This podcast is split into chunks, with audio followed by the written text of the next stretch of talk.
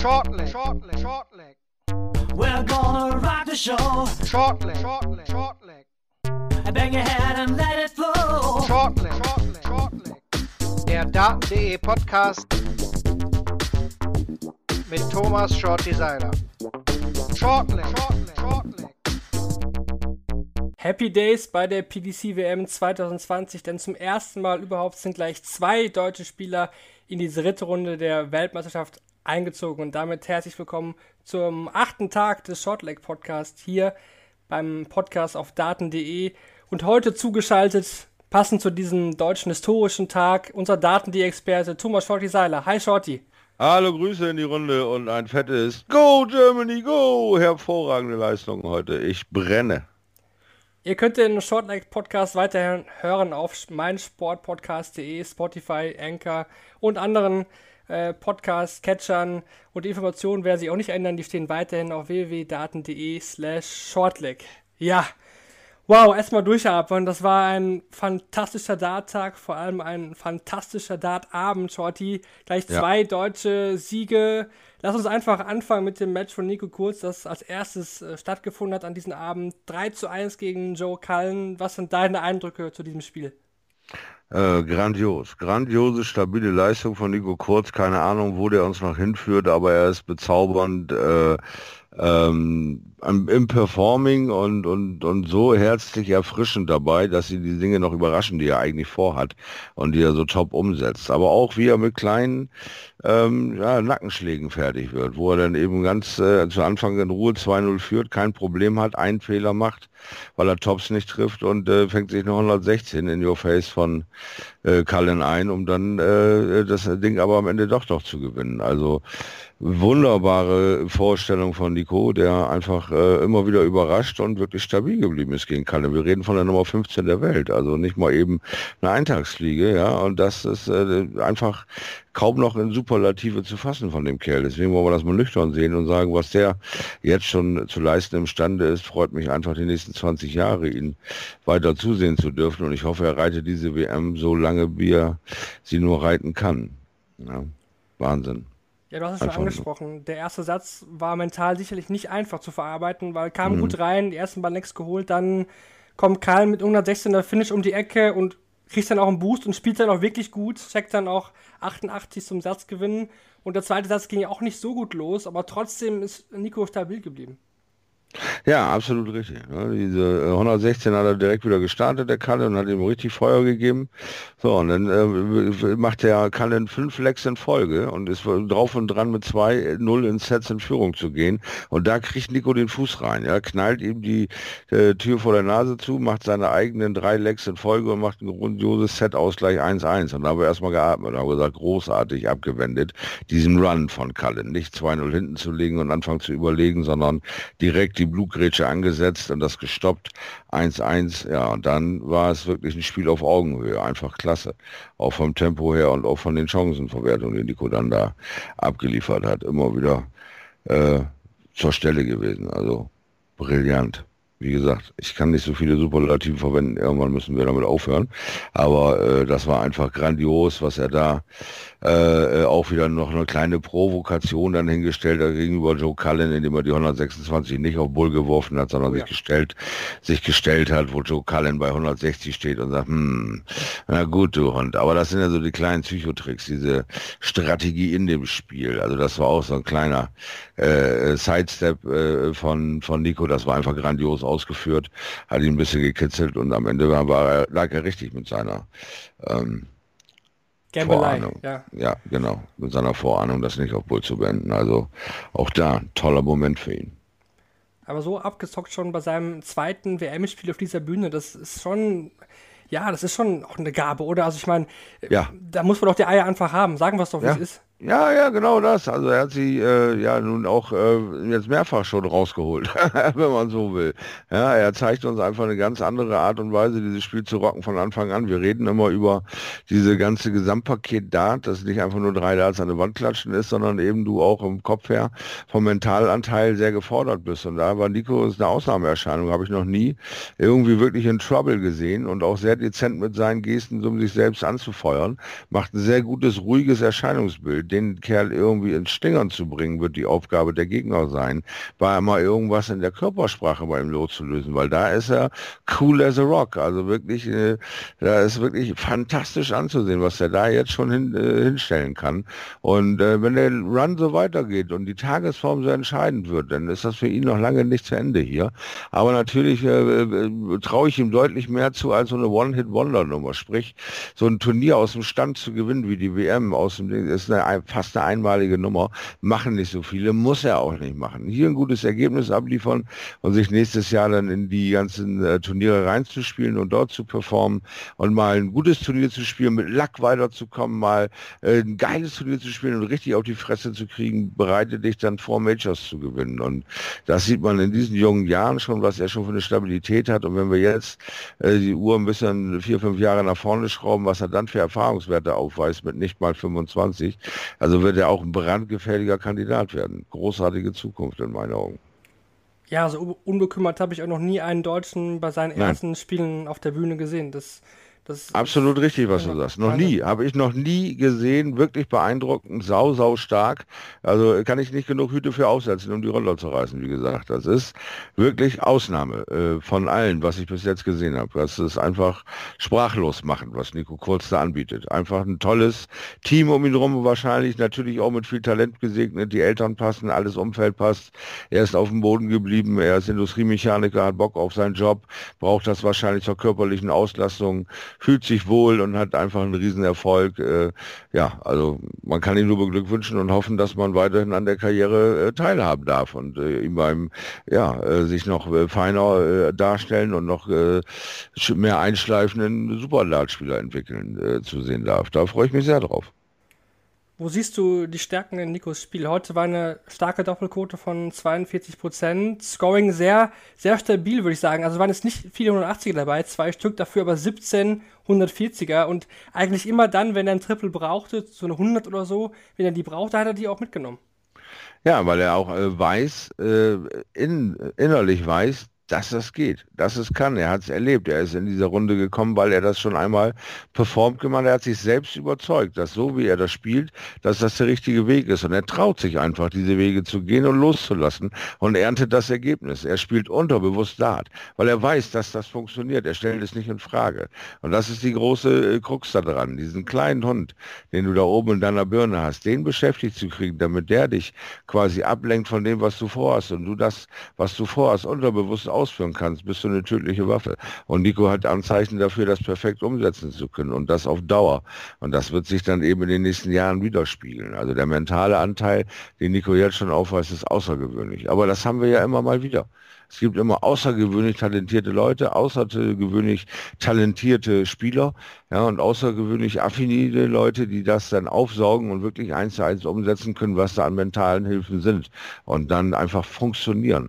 Das ist wirklich fantastisch. Und Nico hat da jetzt schon die besten Ansätze. Also äh, kein Berg wird zu hoch sein für ihn vor allem auch meiner Meinung nach einen sehr smoothen Wurfstil. Also der hat, mhm. der bietet wenig Raum für Fehler. Da hat man ja ganz andere Spieler da, die sehr viel Schulter involviert haben, wie in Dave Chisholm zum Beispiel, wo dann beim leichten Zucken der Data noch klar in die 1 oder 5 abrutscht. Nico ist eigentlich sehr auch sehr straight. Eigentlich auch wie Max. Ja, ganz genau. Diese kurze hämmernde Bewegung, es wird äh, rangezogen, kurze Bewegung, ausgeholte Ende kommt vom Ellbogen bis zum Handgelenk, da wird die Bewegung perfekt überstreckt, zack, geradeaus, er steht richtig, er hat die richtige Höhe, er muss nur einen kleinen Bogen nach oben spielen, um in die Triple reinzukommen. Alles perfekt. Max hat die Größe, gewisse Größe mit, ich glaube, 1,96, 23 Zentimeter über darunter ist das Bull. Also äh, passt er eigentlich bei ihm den Arm gerade machen und Feuer geben. Und das macht er, indem er seinen Wurfstil noch ein bisschen exakter ausführt und äh, mittlerweile mit dem Timing, mit der Höhe wunderbar zurechtkommt. Also auch wieder weiterhin eine Stabilität bei Max zu sehen. Genau, dann gehen wir doch einfach äh, rüber ins Match von Max. Der hat mhm. Benito van der Pass mit 3 zu 2 besiegt. Es war lange Zeit ein zähes Spiel und ich hatte zumindest zwischendurch äh, wirklich Angst, dass es wieder genauso endet wie gegen Gabriel Clemens. Ich weiß nicht, wie es bei dir aussah, aber. Völlig richtig. Absolutes Déjà-vu-Feeling binnen Sekunden. Aber auch sofort wieder Beruhigung in mir drin, als ich gesehen habe, dass er produzieren konnte und Kontakt mit seinem Team hat, indem er da unten jemanden sitzen hat, der weiß, wie es in ihm vorgeht. Deswegen hat es Elmer auch nochmal betont in seinem Report darüber, dass Max sich in der letzten Zeit ein bisschen nach Holland äh, zurückgezogen hat, um auch mit den Leuten zu arbeiten und nicht nur an deiner Technik, sondern sicherlich auch an dem Mentalpart, der da drüben schon gang und gäbe ist. Und da macht er Quantensprünge durch. Und das hat man heute gesehen, dass er so ein zerriges Spiel auf die Gewinnerseite ziehen kann, auf seine Seite. Und das ist schön zu sehen, weil so ein Sieg muss auch einfach mitgenommen werden. Das ist ein Arbeitssieg, der ist nicht glänzend, der ist schmutzig, aber der gehört sich auch und der fühlt sich auch viel geiler an als so ein Spiel, wo einfach alles funktioniert und die Triple und Doppel Tür groß sind und du nie einen Fehler machen kannst. Und wenn du das Ding aus der Hand gibst, so wie es Gaga passiert ist, das schmerzt doppelt und dreifach.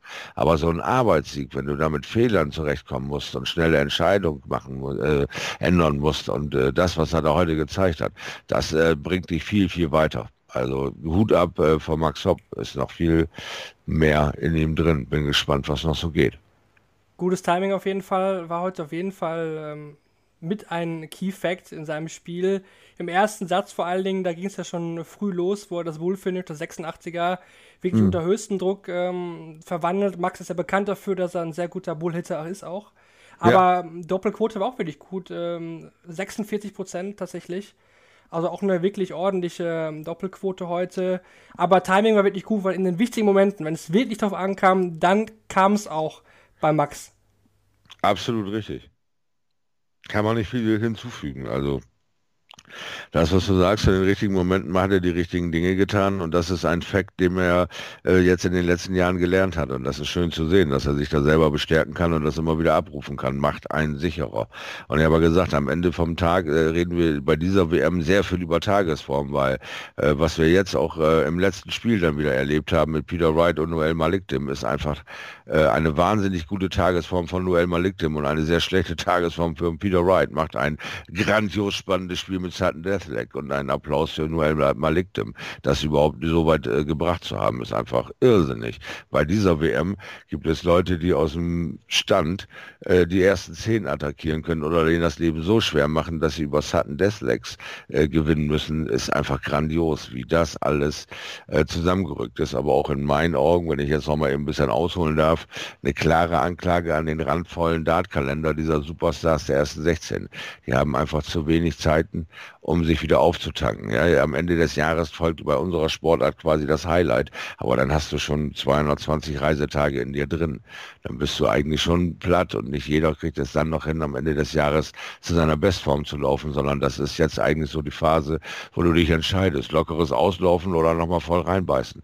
Und das haben wir gesehen, das gelingt vielleicht mal ein, zwei, drei Jahre, aber fünf, sechs, sieben Jahre am Stück ist dieses Powerplay wirklich, wirklich kräftezehrend. Wir verlieren immer mehr Leute mit Rückenschmerzen, mit äh, äh, ja, Löchern in ihrem grandiosen Spiel, die dann zwei, drei Monate andauern, sie dadurch riesige Lücken im Verteidigen ihrer äh, Preisgeldmodis äh, sich selber reißen und das Leben einfach schwer auch dann äh, wird für die ersten 16. Also da muss äh, auch irgendwo ein bisschen mehr Ruhe rein in die Geschichte, dass die WM das Highlight des Jahres bleibt und nicht das, ähm, was am meisten schlaucht. Jetzt hast du das letzte Spiel des Abends schon angesprochen. Peter Wright, Noel Maliktim im Sudden Deathleg entschieden zugunsten von Wright, dem man ja durchaus nachgesagt hat oder nachsagt, dass er mental nicht so ganz auf dem Top-Niveau agiert, weil viele Finals verloren, viele auch dann im letzten Leck und viele Matchstarts auch schon vergeben in solchen Spielen. Jetzt hat er heute aber wirklich unter aller, allerhöchstem Druck 302 Punkte in sechs Starts gescheckt. Erst 162 gestellt und dann 140 Punkte auf Null gebracht mit 20, Triple 20, Doppel 10. Kann man da überhaupt noch von einer mentalen Schwäche reden? Das ist doch eher eine mentale Stärke heute gewesen, die Wright ausgespielt hat. Genau, das ist ja, äh, was es jetzt für Wright gilt, diese Momente für sich selbst zu erkennen und daran zu arbeiten, sie festzuhalten und sich immer wieder vor das innere Auge zu zerren, um diese Momente immer wieder nachspielen zu können. Da hat er halt manchmal Lücken da drin oder er äh, probiert irgendwas Verrücktes und stellt sich dabei selber im Weg, weil er weiterhin drüber nachdenkt. Dass jetzt dieser ja, Doppel-Doppel-Versuch nicht geklappt hat, das hat jetzt wehgetan und das belastet ihn zwei Lecks und auf einmal äh, steht er unter höchstem Druck, weil dieser Druck war ja auch äh, mehr oder minder hausgemacht. Er hat ja zu Anfang gar nicht richtig funktioniert. Es hat ja nicht geklappt so viel, weil es irgendwie äh, gab es keine Gegenwehr, wusste ja gar nicht, was da oben so stattfand. Und dann hatte Noel den auf einmal irgendwie eine Welle gefunden, hat angefangen sich zu wehren und Peter Wright stand wieder mit einem neuen Set Darts da und hat gedacht, Herr im Himmel, wie packe ich jetzt diese Geschenke aus? Also von daher war es schon ein spannungsgeladenes Spiel, aber eben halt von der Routine und von der Coolness her war es immer leichter Vorteil für Peter Wright. Ja, und er hat es diesmal auch zu Ende gebracht. Die WM, so verrückt wie sie sich bis jetzt auch anfühlt, muss nicht immer der äh, Underdog auch sich durchsetzen. Ja, diesmal hat die Weihnachtsmann-Verkleidung dann äh, nicht so viel Pech gebracht äh, wie im ja. letzten Jahr. Ich hatte mich eigentlich schon super auf Wortspiele vorbereitet. War Noël als Vorname von Malik mhm. und Französisch äh, vor Weihnachten war ja eigentlich auch. Ich hatte schon perfekte Witze vorbereitet, aber die muss ich mir dann vielleicht für die nächsten Jahre sparen. Ja, wer weiß, wer weiß, was Noel noch so bringt. Mit Lawrence Elegant haben sie das dynamische Duo aus äh, ja, Mittelasien. Also mal gucken, was da noch so passiert. Auf jeden Fall war es ein Tester für Peter Wright. Das mhm. kann man, denke ich, äh, so festhalten. Und auch mhm. Nathan Espinel wurde eigentlich auch durchaus getestet zum Anfang des Abends gegen Danny Baggish. 3 zu 1 Sieg für Espinel. Hat auf mich einen sehr guten Eindruck hinterlassen, muss ich sagen, denn Baggish war nicht einfach zu spielen und da gab es viele Momente, wo das Match hätte auch in die andere Richtung gehen können. Absolut richtig. Und auch äh, das Problem an der ganzen Geschichte war mal wieder das Drumherum, dass da irgendwo 3-0 äh, suggeriert wurde für Espinel. Das wäre ein Selbstläufer. Und da haben sie den äh, Berge Schmidt so angegeilt, dass man auch gesehen hat, dass er gesagt hat, ich habe das Recht hier zu stehen. 3-0 hat er mich nicht geschlagen, egal was ihr sagt. Und Espinel hat hinterher, als er den Matchstart dann versenkt hat, hat er hat man gesehen, wie viel Druck von ihm abgefallen ist, weil er jetzt mittlerweile in dieser Bringschuld ist. Er ist nicht mehr am Genießen und kann einsammeln, sondern die Leute erwarten was von ihm. Ja, sie wollen, dass er produziert und diesen Druck verspürt er manchmal und deswegen war es für ihn ein schönes Comeback, das Spiel, dieses anstrengende Spiel gegen Danny Bergisch für sich zu entscheiden und ein toller Moment auch für ihn vor seiner Familie da erfolgreich zu sein. Also auch da können wir uns da freuen, dass das äh, wirklich noch geile Endwärmtage werden. Das wird noch an einigen Ecken Überraschungen geben, denke ich. Äh, und wir haben ja schon viele Überraschungen erlebt. Also von daher bleibt es echt eine spannende Zeit. Ja, absolut. Ähm, das zum Abend, da soll es eigentlich zum Abend gewesen sein. Der Mittag ja. konnte jetzt nicht ganz äh, von Niveau her an diesem Abend mithalten. Trotzdem waren es interessante Spiele eigentlich auch dabei. Zwar auch einige deutliche Spiele. Wir gehen einfach mal ins erste Match. Dein Geheimtipp, Darren Webster, der hat nämlich Yuki Yamada, ja, ordentlich abgefertigt. Ähm, was sagst du zu diesem Auftritt von Webster, der mich echt äh, überzeugt hat? Ja, genau das. Er hat genau das umgesetzt, was er immer wieder ansagt. The Year of the Dwarf. Das Jahr des Zwerges. Er ist so geil am Kokettieren mit seiner Statur und mit diesem Spiel. Und ähm, er, er ist ein gefährlicher, brandgefährlicher Spieler. Wenn der seine Tagesform erwischt, ist er in der Lage, in den, äh, ich habe ihn einmal 6 zu 0 gegen äh, Michael van Gerven führen sehen, wo es First to 11, nee, First to 12 äh, Legs ging. Und ähm, dann hat man ihn gefragt, was haben Sie denn gedacht, als Pause war und Sie 6-0 geführt haben? Ja, dass ich 12-0 gewinne natürlich. Das, er hat es als selbstverständlich angesehen, dass er halt Michael van Gerben dann 12-0 schlägt. Er hat das Spiel am Ende verloren, okay, klar, aber ich finde einfach diese Coolness zu haben, zu sagen, naja, gewinne ich halt, ist mir doch egal. Äh, äh, macht ihn einfach so gefährlich. Und äh, heute hat er es wirklich gezeigt, dass er auch einen Whitewash durchbringen kann, ohne das großartig jetzt irgendwie an die Glocke zu hängen, sondern einfach das Ding zu genießen. Tolle Vorstellung. Etwas schwerer getan als Dan Webster hat sich Mervyn King beim 3 zu 2 über Kieran Tehan. King sah lange Zeit als der sichere Sieger aus. Man dachte, da geht er jetzt wahrscheinlich 3-0 drüber, aber Tieren super Fight geliefert. Im Entscheidungssatz auf jeden Fall nochmal gut dagegen gehalten. Am Ende, ja, drei Doppel-Doppel-12 verpasst. Das war so der Knackpunkt und dann konnte King gerade nochmal so den Kopf aus der Schlinge ziehen.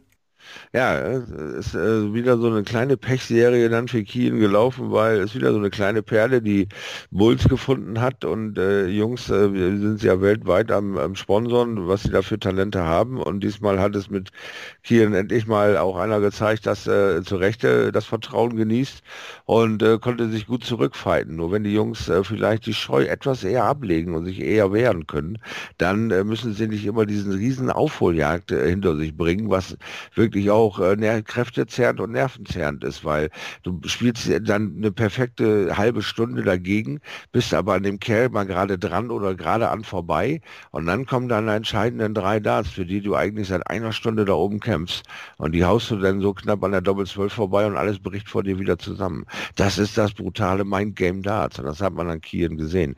Tolles Comeback, aber leider wieder vergessen, über die Ziellinie zu laufen. Ja, das ging bei Johnny Clayton deutlich einfacher. Der hatte gegen Jan Decker gar kein Problem mit das Frettchen da 3-0 drüber gegangen. Ja. Ja, das war eine deutliche Angelegenheit. Ja, mehr muss man da auch so nicht sagen. Nee, dann gehen wir doch ja. einfach zum, zum letzten Match des Mittags. Das hatte noch mal ein bisschen mehr, ja, Style, sag ich mal, weil Ricky Evans, mhm. der, der bringt ja immer ordentlich Stimmung in die Bude. YMCA, da tanzt er schon äh, zu ein. Und dann dieses Ende war ja phänomenal. 170er Finish zum Match und dann dieser Jubel. Also der, der Evans ist schon so ein lustiger Weirdo. Absolut, ich liebe seine Freshness. Ich liebe auch seine Selbstironie. Er weiß genau, wie er wirkt, wenn er so guckt. Er weiß genau, wie er wirkt, wenn er wie Benny Hill völlig überrascht guckt, was er da gerade geleistet hat. Wow, diese Geschwindigkeit ist einfach atemberaubend. Das fand phänomenal zu sehen, wenn er im Flow ist, was der Kerl in anderthalb gefühlten Sekunden, wenn überhaupt eine halbe Sekunde an dieses Board nagelt. Und äh, ich mag es, er hat viele verschiedene Varianten seines Walk-Ons. Er ist in einem coolen Trio unterwegs mit Stevie Bunton. Sie haben schon vor Jahren angefangen, kleine, coole Videos Videos zu drehen und haben äh, Karaoke gesungen. Also genießen das Leben und genießen das Leben in vollen Zügen, dass sie mit Darts in England äh, ein ruhiges äh, Leben haben mit einem tollen Ansehen und nicht um 6 Uhr eben in der Keramikfabrik irgendwelche Sachen ansprayen müssen. Also er hat die Chance genutzt, aus seinem Talent was zu machen und genießt es sichtlich. Er, und er hat ein tolles Entertainment-Gehen. Also vielleicht gibt es da noch irgendwo ein zweites Standbein für ihn als Entertainer. Äh, also ich mag Ricky Evans sehr, sehr gerne und ich gucke mir das Spiel sehr gerne an an und diese 170 zum Schluss ist einfach, äh, einfach grandioser Abschluss für dieses Spiel gewesen, hast du völlig recht. Tolle Nummer. Im Interview nach dem Spiel bei uns bei Daten.de hat Kevin ihn gefragt, was er denn machen muss, um seinen nächsten Gegner zu bezwingen. Michael van Gerven ist der nächste Gegner. Und dann hat er gesagt, ja, vielleicht soll ich ihm die Arme einfach abschneiden. Also das, das, das, das, das deutet dann nochmal ganz klar genau. darauf hin, was für ein lustiger Kerl dieser Ricky Evans ist, der ja auch äh, ja, Probleme auch hatte. Er wurde ja mal überfallen, auch und angegriffen. Das war eine schwierige Zeit, aber er ist auf jeden Fall wieder auf dem Weg äh, ja, zu einem besseren Spieler, wie er früher auch schon mal in der Jugendzeit vor allen Dingen war. Ja, das ja. zu den Spielen des, des achten Tages. Jetzt wieder die Frage an dich, Shorty, unser Match of the Day. Was war denn für dich das Spiel des Tages? Also von dem Coolness-Faktor her und von den Erwartungen her hat mich absolut überzeugt, was Nico angeboten hat. Und ähm, was ähm, mir auch sehr viel Spaß gemacht hat, war die ähm, wiedergefundene Stabilität von Max Hopp. Da bin ich total pro German heute. Das hat mir beides sehr gut gefallen. Also Match of the Day Spieler ist äh, natürlich Nico Kurz, weil er die größte Überraschung darstellt. Aber der konstanteste oder das schönste Spiel äh, war dann für mich das von Max Hopp, weil er es gewonnen hat. Traust du denn Max gegen Labanauskas und Nico gegen Luke Humphreys zu, dass es zum ersten Deutschen bei der PDC-WM im Achtelfinale kommen wird? Vielleicht sogar zwei? Ähm, beide Male ja. Vorhaltslos. Dann nehmen wir gerne so mit. Also das wäre doch, das wäre doch geil. Also, ja. ich meine, wir haben jetzt ja schon Geschichte geschrieben und diese WM läuft ja auch darauf hinaus, medial super super interessiert, alle Leute. Jetzt schon vor Weihnachten, das sieht man auch bei uns ähm, vor Ort, super viel los. Die, die Leute haben einfach Bock auf Darts und vor allen Dingen, wenn jetzt doch deutsche Erfolge dazukommen, wow. Und die Geschichte mit Fallon Sherrick, die wird dann ja, ähm, ja am heutigen Samstag fortgeschrieben. Kommen wir zu den Spielen des Samstags, denn äh, da stehen noch die letzten Zweitrundenspiele an in zwei Sessions. Gehen wir mal in den Mittag rein, da haben wir die Partien Keegan Brown gegen Sego Azar da. Sam Whitlock gegen Harry Ward, Steve West trifft auf Ryan Searle und Adrian Lewis gegen Christo Reyes. Was ist das Match, wo du sagst, da habe ich richtig Bock drauf? Ähm, ja, zwischen 1 und 4. Ich mag Seko Asada sehr gerne beim Dartspielen zugesehen, weiß nicht genau wieso. Finde ich einfach faszinierend, den Kerl mit seiner Riesenbrille und seiner Art und Weise Dart zu spielen. Macht mir einen Höllenspaß. Er sieht so völlig gechillt aus dabei irgendwie. weiß nicht genau. Und äh, ja, das vierte Spiel war, sag nochmal. Luis gegen Reyes. Ja, Luis gegen Reyes, einfach weil ich mal wieder Bock habe, Luis geil spielen zu sehen. Er hat mir immer äh, zu Anfang, als wir angefangen haben zu übertragen, hat er mir so viel Spaß gemacht mit seiner tollen Wurfbewegung, mit dieser ja perfekten Ausführung. Und äh, wenn du da aber einmal aus, aus dem Timing rutscht und dann dein Leben so ein bisschen äh, nicht dahin läuft, wie du es willst, wie wir es bei ihm gesehen haben, dann äh, kriegst du die grobe Klatsche und versuchst Anschluss zu finden. Also freue ich mich da am meisten darauf, dass er da vielleicht nochmal ein schönes Ding hinlegt vor allem jetzt auch viel emotionaler unterwegs. Also mhm. ja, er pusht sich jetzt wirklich mit seinen Emotionen nach guten auf und dann bin ich auch gespannt, was er dagegen Reyes so an den Tag legen wird, an Emotionen vor allen Dingen. Ja, Absolut, weil der Spartan äh, ist ja so ein Typ, der eigentlich sehr äh, ja, stoisch hinnimmt, was er da macht, außer er wird ein bisschen gekitzelt vom Gegner. Dann, wenn der Gegner so richtig steil geht, dann äh, versucht er das nächste Leck zu gewinnen und das dann noch ein bisschen zu parodieren. Also wenn er dahin kommt, dann hat er den Spartan eigentlich vom Kopf her schon aus dem Spiel genommen und er kann dann sein Ding ziehen. Und vielleicht glaubt er ja auch mal wieder so ein bisschen Adrian Lewis da dran, wer eigentlich er ist. Ja, äh, vielleicht erzählt ihr mal irgendeiner, dass er Adrian Lewis der Back-to-Back-Weltmeister ist. Und vielleicht äh, gibt es da die extra 10, 15 Prozent, um auch an dieser WM nochmal das ein oder andere gute Spiel abzuliefern. Gehen wir in den Abend, der ist auch sehr interessant, denn es geht ja los mit Daryl Gurney gegen Justin Pipe. Pipe mit seiner langsamen Wurfart. Immer, mm. immer gefährlich für jeden Gegner, auch für einen Daryl Gurney, der zuletzt ist ja auch wirklich nicht so gut mehr unterwegs war. Dann für mich persönlich ein super Spiel ist Glenn Down gegen Damon Hatter. Da habe ich richtig Bock drauf, weil ich glaube, Hatter äh, gibt einiges auf der Stage, der richtig coole Socke, aber Down ist ja auch ja, einer der Geheimfavoriten bei der WM. Wie siehst du das Spiel, Down und Hatter? Ja, also ähm, mehr als genauso, weil äh, Durant äh, hat noch nicht äh, bis äh, fertig, sagen wir mal so. Er hat noch nicht fertig. Und jetzt lass den Kerl mal diese WM vernünftig durchrocken. Wir haben gesehen, wie stabil der spielen kann, über was für einen Zeitraum. Damon Hatter ist äh, für mich noch eine Wundertüte. Ob er das jetzt hier genießt und sein Ding macht ja gerne und er macht auch ein tolles Spiel. Aber für mich ist der Favorit da Durant dann das äh, Sky Highlight, sage ich mal. Das bewirbt Sky ist ja schon seit ähm, ja, mehreren Tagen. Mhm. Fallon Sherrock gegen Manja Suljovic. Wir hatten vor zwei Tagen schon kurz drüber gesprochen. Ja, also es wird schon sehr gehypt, dieses Match. Das äh, können wir so festhalten. Glaubst du, dass Sherrock das irgendwie alles ausblenden kann und trotzdem eine super Partie liefert? Sie wird eine super Partie liefern und das alles einblenden, weil sie das bestärkt. Sie, sie erfährt so viel Support für ihren Sport wie nie in ihrem Leben. Sie wird von ihren eigenen Legenden supportet. Die, es, es, werden nationale Sportlegenden, die deine Oma, Mutter, Tante, sonst wen mal berührt haben und die kennst du von der Pike auf.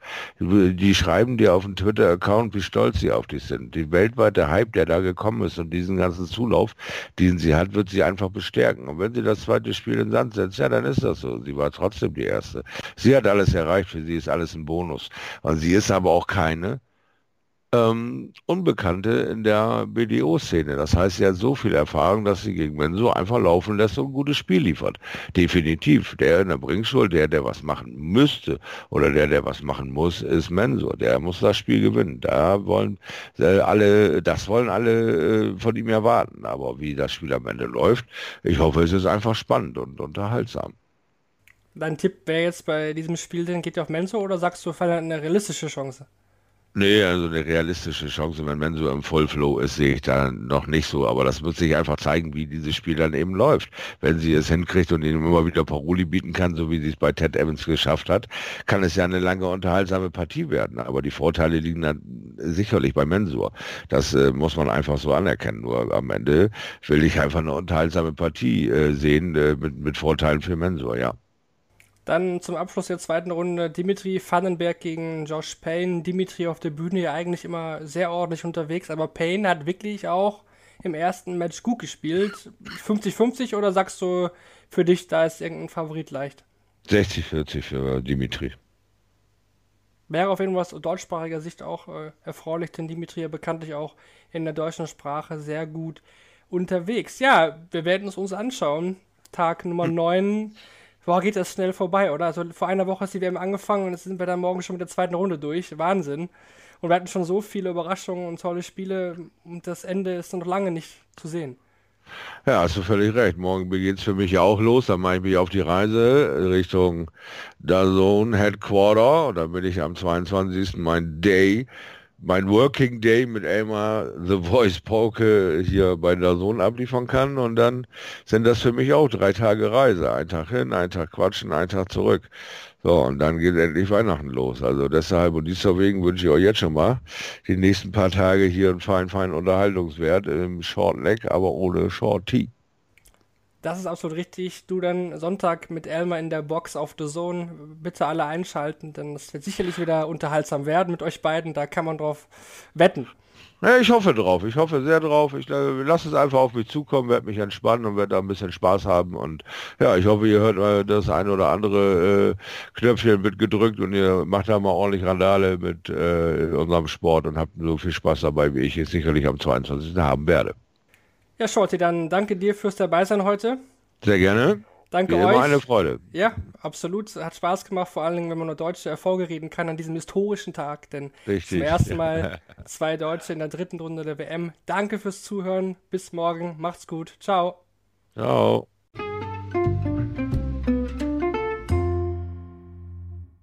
Schatz, ich bin neu verliebt. Was? Da drüben. Das ist er. Aber das ist ein Auto. Ja, eben. Mit ihm habe ich alles richtig gemacht. Wunschauto einfach kaufen, verkaufen oder leasen. Bei Autoscout24. Alles richtig gemacht.